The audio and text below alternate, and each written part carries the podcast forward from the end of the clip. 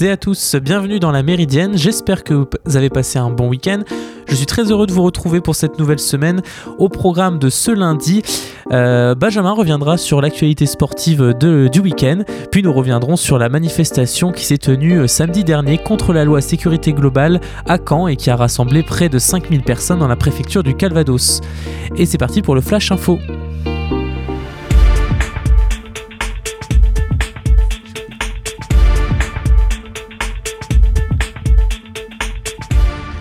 Au Brésil, défaite cuisante pour le président Bolsonaro et les candidats qu'il soutenait lors des élections municipales, dont le second tour s'est tenu ce dimanche dernier. Les deux derniers partis, qui ont été dernièrement au pouvoir, ont été boudés par les citoyens brésiliens en faveur des partis démocrates et du parti PSDB plutôt centre-droit. Il s'agit donc d'un retour à des partis plus traditionnels qui ont plus tendance, plus la confiance pardon, des Brésiliens en ces temps de crise. Le parti de l'ancien président Lula, quant à lui, fait une grosse contre-performance inédite en n'arrivant même pas à remporter une seule capitale des 26 États de la fédération. Covid-19, la haute autorité de santé française a présenté ce matin ses recommandations pour la stratégie de vaccination dans le pays. Selon elle, ce sont les résidents des EHPAD qui devraient être vaccinés en premier et ce dès l'arrivée des toutes premières doses. Pour cette future campagne, l'autorité sanitaire définit cinq phases progressives avec une ligne directrice, protéger en priorité les plus vulnérables et ceux qui s'en occupent, a expliqué sa présidente Dominique Leguludec au cours d'un point entre, en, en, en ligne. Dans un second temps, la haute autorité de santé recommande donc de vacciner les professionnels de santé et du médico-social au contact direct des malades alors qu'aux États-Unis, pays le plus touché par le virus, une flambée de cas est attendue après ces fêtes de Thanksgiving du fin de mois de novembre, durant lesquelles des millions d'Américains se sont déplacés dans le pays, alors que les États-Unis connaissaient déjà un pic d'hospitalisation. La frontière du Canada avec les États-Unis reste fermée jusqu'au 21 décembre, au lieu du 21 janvier dans les autres pays, dans le cadre d'un accord bilatéral séparé avec Washington. Seuls sont autorisés le commerce des biens et marchandises et les voyages considérés comme essentiels. En France, quatre policiers ont été mis en examen pour violence volontaire par personne dépositaire de l'autorité publique et faux en écriture publique, dont deux placés en détention provisoire dans l'affaire de Michel Zecler, le producteur de musique passé à tabac par des représentants des forces de l'ordre. L'un des agents placés en détention provisoire est accusé d'avoir jeté une bombe lacrymogène dans les studios de la victime lors de son interpellation, qui avait été filmée par une caméra de vidéosurveillance, suscitant, suscitant l'émoi de l'opinion publique. De nombreux artistes musicaux ont exprimé ce week-end leur indignation face à cette agression de ce producteur bien connu dans le milieu. Et oui, cette affaire d'agression policière de Michel Zecler a clairement provoqué l'indignation de l'opinion et sûrement joué pour beaucoup dans la mobilisation forte des nombreux Français ce week-end contre les violences policières et contre le projet de loi sécurité globale ce samedi, premier jour de réouverture des commerces non essentiels et aussi premier jour de l'assouplissement des règles du confinement.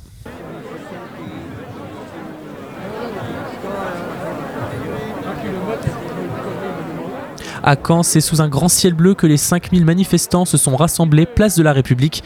Nombre d'entre eux sont partagés entre la colère que suscite en eux l'actualité du ministère de l'Intérieur et la joie de ressortir et de voir du monde. Un air d'avant-crise sanitaire souffle sur le cortège dans une légère insouciance.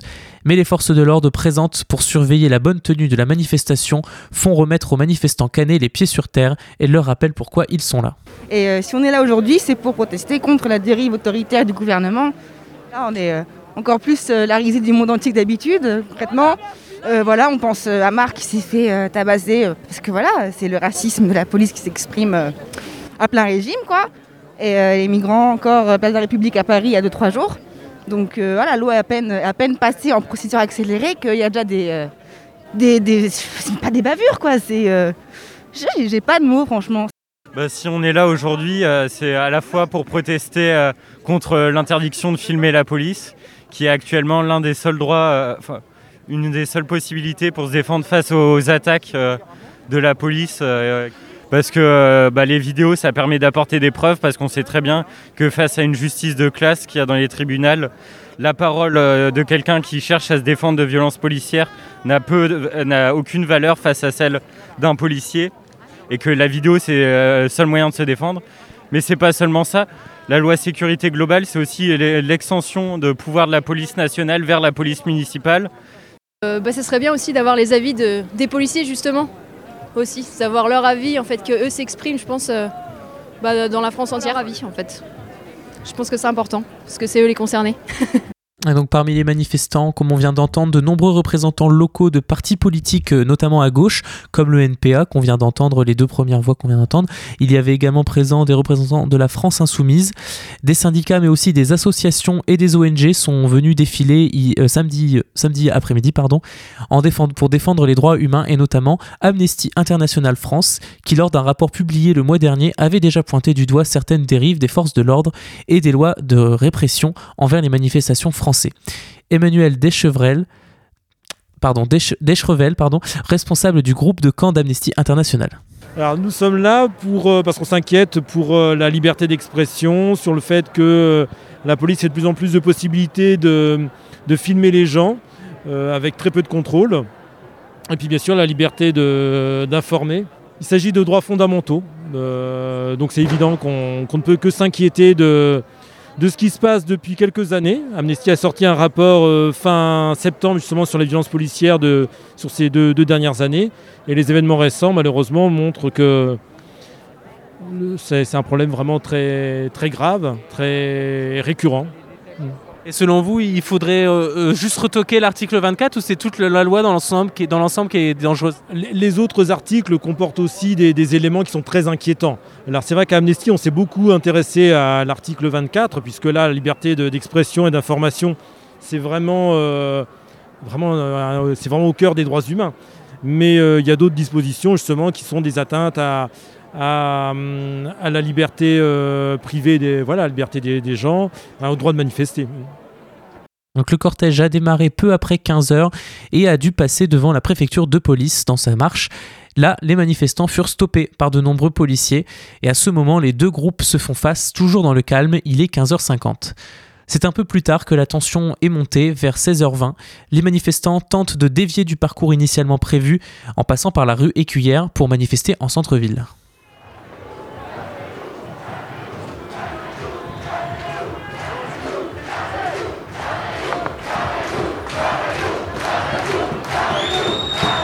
Les forces de l'ordre demandent donc la dispersion du groupe face au refus de certains manifestants et face à des jets, de projectiles, précise ainsi la préfecture sur Twitter.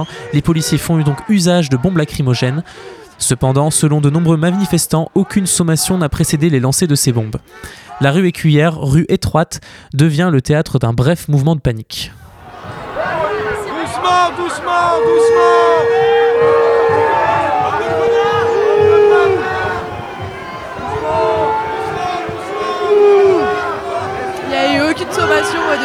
entendu. Ils ont commencé à leur...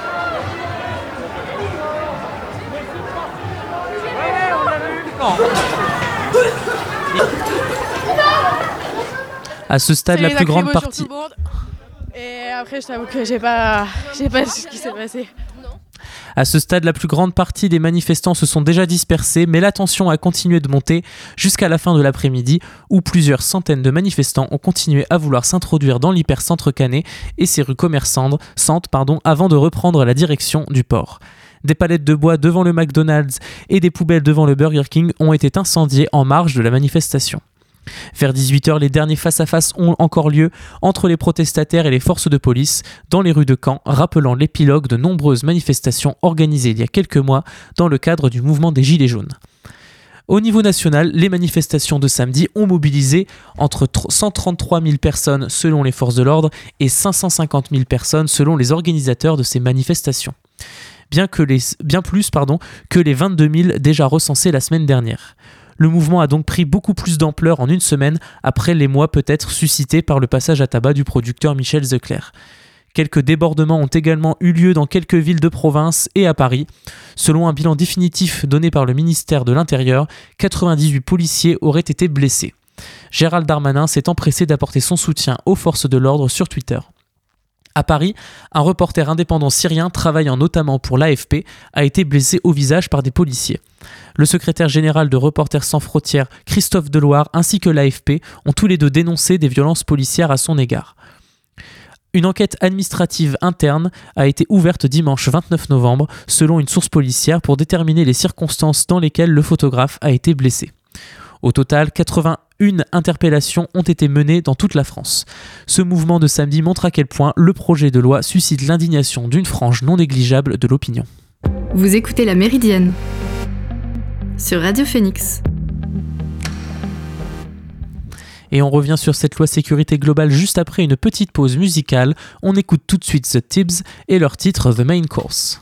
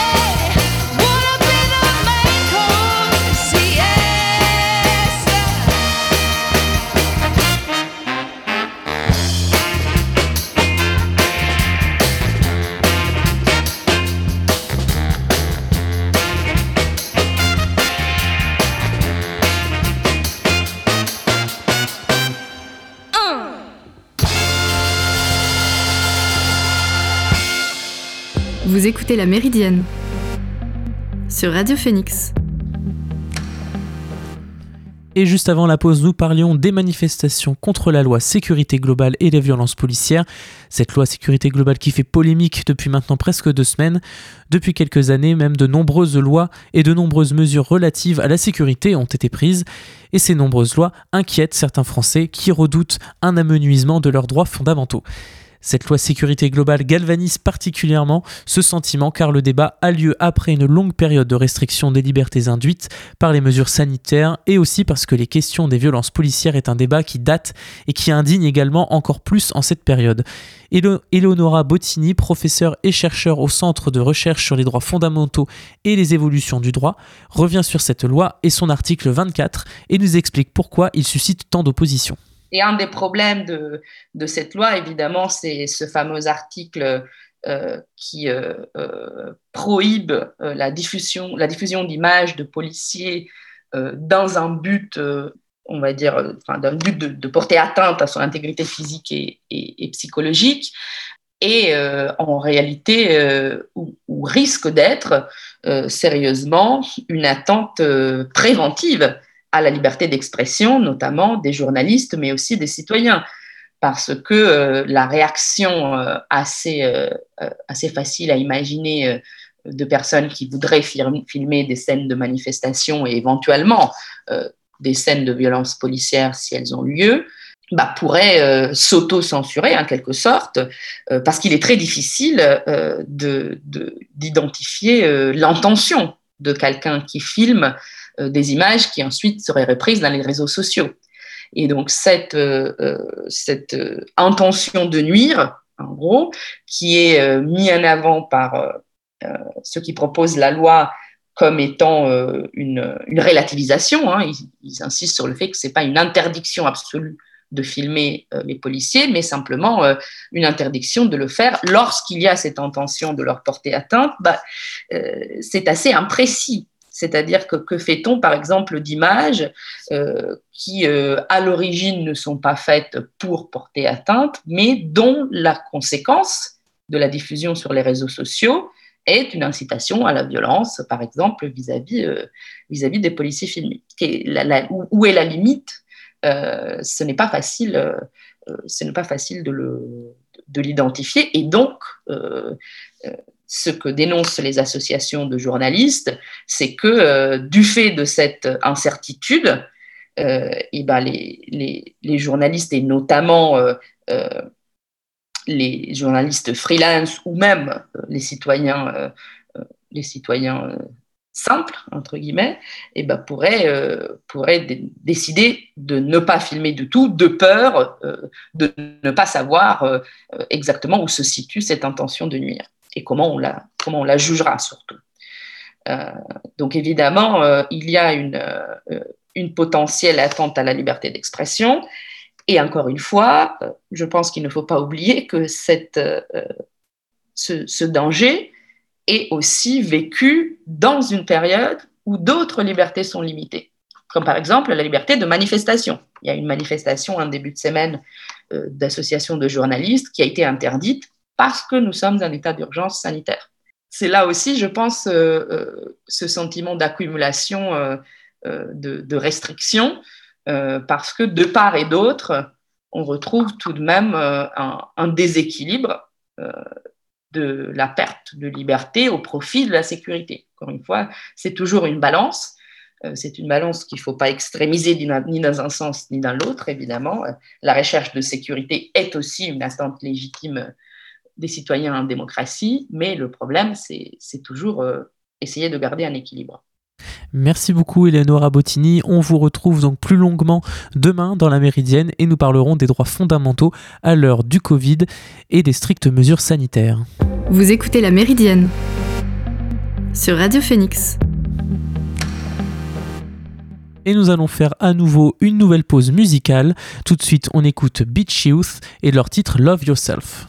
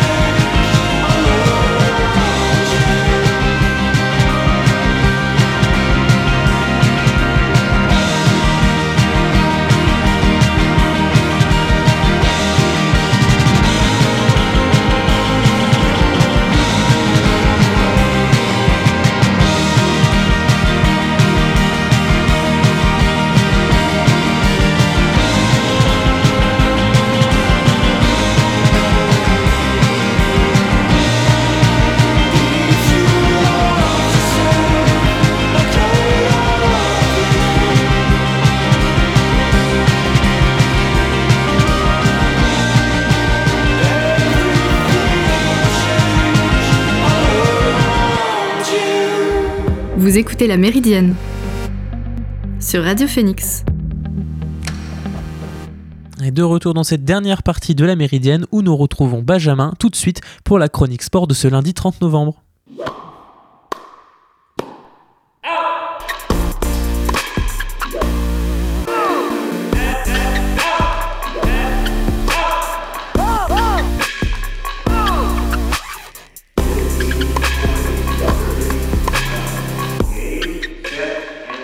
Les boutiques ont pu rouvrir ce week-end, mais il faudra attendre pour pouvoir vibrer au rythme du sport local. Une nouvelle fois, seul le stade Malherbe de Caen a joué ce week-end avec un match nul contre Châteauroux. Une déception donc pour les Canets qui restent malgré tout quatrième à un seul point du deuxième. Mais niveau émotion forte, les amateurs de sport n'avaient pas vraiment besoin du sport local avec l'énorme frayeur qui a saisi tout le monde hier aux alentours de 15h lors de l'accident de Romain Grosjean. Nous sommes au premier tour de la course, juste après le quatrième virage. Charles Leclerc vient de faire un départ canon pendant que Valtteri Bottas se rate. Jusque-là, ce départ se passe dans les règles de l'art et sans accident, quand soudain, en fin de peloton, Romain Grosjean tente de dépasser son coéquipier Kevin Magnussen. Le Français se décale sur la droite, mais il touche la voiture du russe Daniel Kiat et part tout droit dans le rail. Lancé à plus de 220 km/h, le pilote ne peut plus rien faire pour empêcher l'accident. C'est alors que les cœurs de tout le monde se sont arrêtés. La monoplace du Français est en feu. La course est immédiatement arrêtée, mais c'est une autre course qui commence pour Romain Grosjean. En tapant dans le rail de sécurité, la voiture s'est littéralement coupée en deux et le pilote est alors bloqué dans son baquet, en feu, encastré dans le rail. Pendant 28 longues secondes, Romain Grosjean se retrouve dans la fumée à essayer de sortir de ce qu'il reste de sa voiture avant que l'intervention des pompiers ne lui donne le coup de pouce définitif pour se sortir de ce brasier. Romain Grosjean est un miraculé, sortir d'un tel accident en prenant un impact de 53 G et en passant plus de 20 secondes dans les flammes avec comme seule blessure physique des brûlures aux mains. Il s'est d'ailleurs exprimé après la course en anglais sur les réseaux sociaux pour rassurer tout le monde. Le miraculé dit qu'il va bien malgré la douleur que peuvent provoquer ses mains brûlées dans l'accident. Il remercie également l'instauration du halo protégeant la tête des pilotes depuis quelques années, une avancée qu'il a critiquée à ses débuts, mais qui ce dimanche lui a sauvé la vie. Et heureusement pour retrouver des émotions positives, les amateurs de sport ont pu compter sur la reprise du biathlon ce week-end, une saison qui sera forcément marquée par l'ombre du néo-retraité Martin Fourcade. Martin Fourcade est encore omniprésent dans le monde du biathlon. Il suffisait de regarder la compétition ce week-end pour voir à chaque coupure publicitaire le visage du néo-retraité. Mais sur la piste, il n'est plus là et certains comme Johannes Bö le vivent comme une certaine libération. C'est comme si le monstre sous le lit était parti, tu peux mieux dormir la nuit, a ironisé le, ce week-end le Norvégien auprès des médias sur le français. Mais il est vrai que le cadet de la fratrie Bö a aujourd'hui la voie libre pour dominer le monde du biathlon. Il l'a d'ailleurs prouvé en survolant le sprint ce dimanche, mais d'une manière plus générale, pour ce premier week-end en Finlande, les Scandinaves ont survolé les débats. Ainsi, les sprints de ce dimanche nous ont offert un podium 100% suédo-norvégien chez les filles comme chez les garçons. La France, quant à elle, a un peu déçu en ne décrochant aucun podium du week-end et en étant à la traîne sur les skis. Malgré tout, il n'y a pas de réelle raison d'être inquiet car la préparation tricolore est axée sur un pic de forme plus tard dans la saison, contrairement à leurs adversaires des pays nordiques. Il est donc fort probable que l'on retrouve des Emilien Jacquelin, Quentin Fillon-Maillet, Justine Brezaz ou encore Anaïs Chevalier dans les premières places d'ici quelques semaines pour faire disparaître l'ombre du géant Martin Fourcade.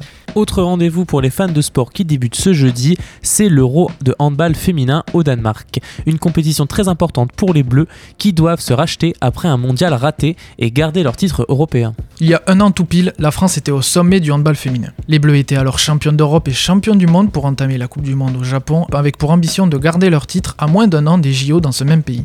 Mais rien ne s'est passé comme prévu. La France a finalement perdu son titre en terminant à une triste 13e place. Mais aujourd'hui, inutile de le rappeler, le monde a changé. Et à partir de jeudi, les joueuses d'Olivier Crumbles auront une opportunité en or, réécrire l'histoire. Il est impossible d'effacer l'échec de 2019, mais la situation actuelle rappelle grandement celle de l'année dernière, avec une compétition majeure quelques mois avant les Jeux Olympiques de Tokyo. Il faudra bien sûr compter sur les Pays-Bas, la Russie, l'Espagne et une Norvège également revancharde pour contrer les plans français, mais on peut compter sur l'équipe de France et son orgueil de championne pour se racheter et défendre fièrement leur titre glané en 2018 à Paris. Et puisqu'on parle de femmes ayant la possibilité de réécrire l'histoire, eh bien il y en a une qui a saisi cette chance ce samedi de l'autre côté de l'Atlantique en brisant une barrière. Sarah Fuller. Ce nom totalement inconnu en France et qu'il est sûrement encore aujourd'hui, c'est celui d'une femme qui est entrée dans l'histoire ce samedi. Gardienne de l'équipe de football de l'université de Vanderbilt, Sarah Fuller est devenue la première femme à prendre part à un match de football américain dans la conférence majeure du niveau universitaire. Privée de nombreux joueurs à cause du Covid-19, l'équipe du Tennessee a décidé de faire appel à cette joueuse en tant que kicker, c'est-à-dire pour effectuer les dégagements au pied ou les pénalités dans la rencontre. C'est ainsi en lançant la deuxième mi-temps du match de son équipe contre une université du Missouri avec un coup de pied rasant que Sarah Fuller est entrée dans l'histoire pour toujours.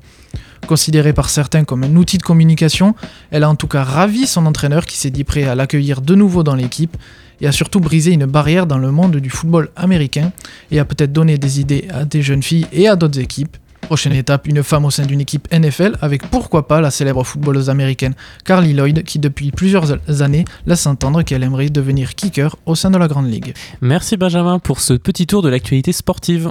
Vous écoutez La Méridienne sur Radio Phoenix. Et c'est ainsi que se termine cette émission. J'espère qu'elle vous a plu. Je vous retrouve demain mardi à 13h pour un nouveau numéro de la Méridienne. D'ici là, portez-vous bien et passez une bonne journée sur Radio Phoenix.